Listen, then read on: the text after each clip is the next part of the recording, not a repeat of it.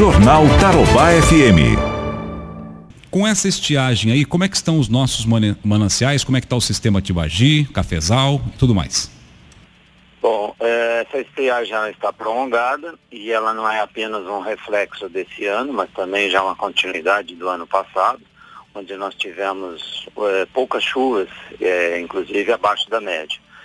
Isso reflete no manancial de duas formas na água que escorre superficialmente, que é dos rios, e na água que infiltra no solo, que são os mananciais subterrâneos, que podem ser captados de fontes é, que a gente chama de poços.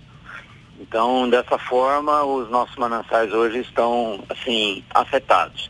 Em todas as bacias da região sul do Brasil, nós temos problemas e reflexos dessas estiagens, principalmente nas bacias no Paraná, do Rio Iguaçu, é, e do rio Ivaí. São os que mais estão sofrendo com, essas, com essa estiagem. Além das bacias que fazem divisa com os estados, que é do rio Paraná e do rio Parapanema.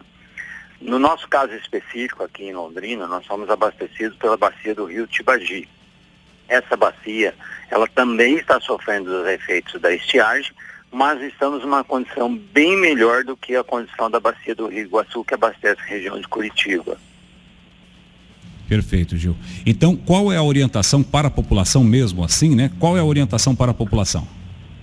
Bom, independente da, das condições melhores que nós estamos, a Sanepar está fazendo uma campanha de conscientização do uso racional da água. Isso é importante em todas as circunstâncias, mesmo no tempo da abundância.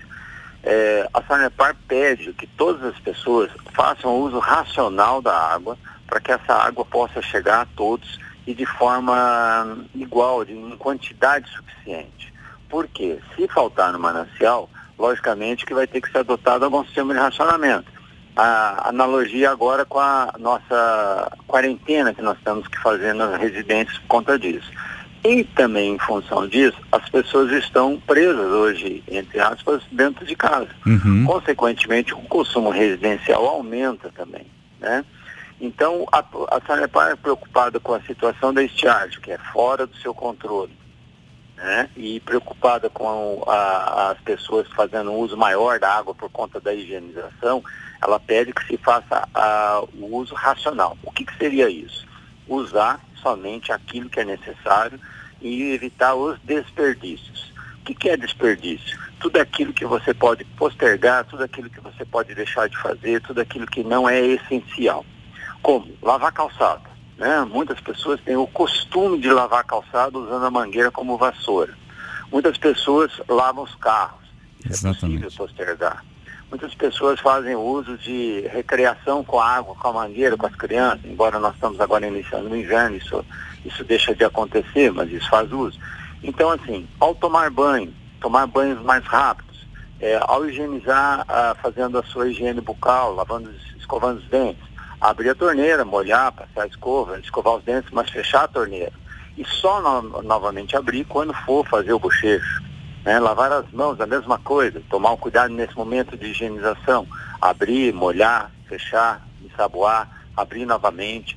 Esses cuidados é, acabam fazendo um, um uso muito mais racional, é benéfico para a natureza, porque extraímos menos da natureza para poder levar até a, a, a, as residências.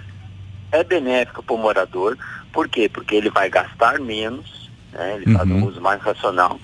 É, também é possível colocar alguns dispositivos de economia na sua residência, regular suas torneiras, regular suas válvulas vidas, suas válvulas de descarga dos espaços sanitários, fazer o uso racional da água quando se vai fazer uma lavagem, por exemplo, com o uso de revólveres, pistolas, de máquinas, isso tudo ajuda a contribuir com o uso racional.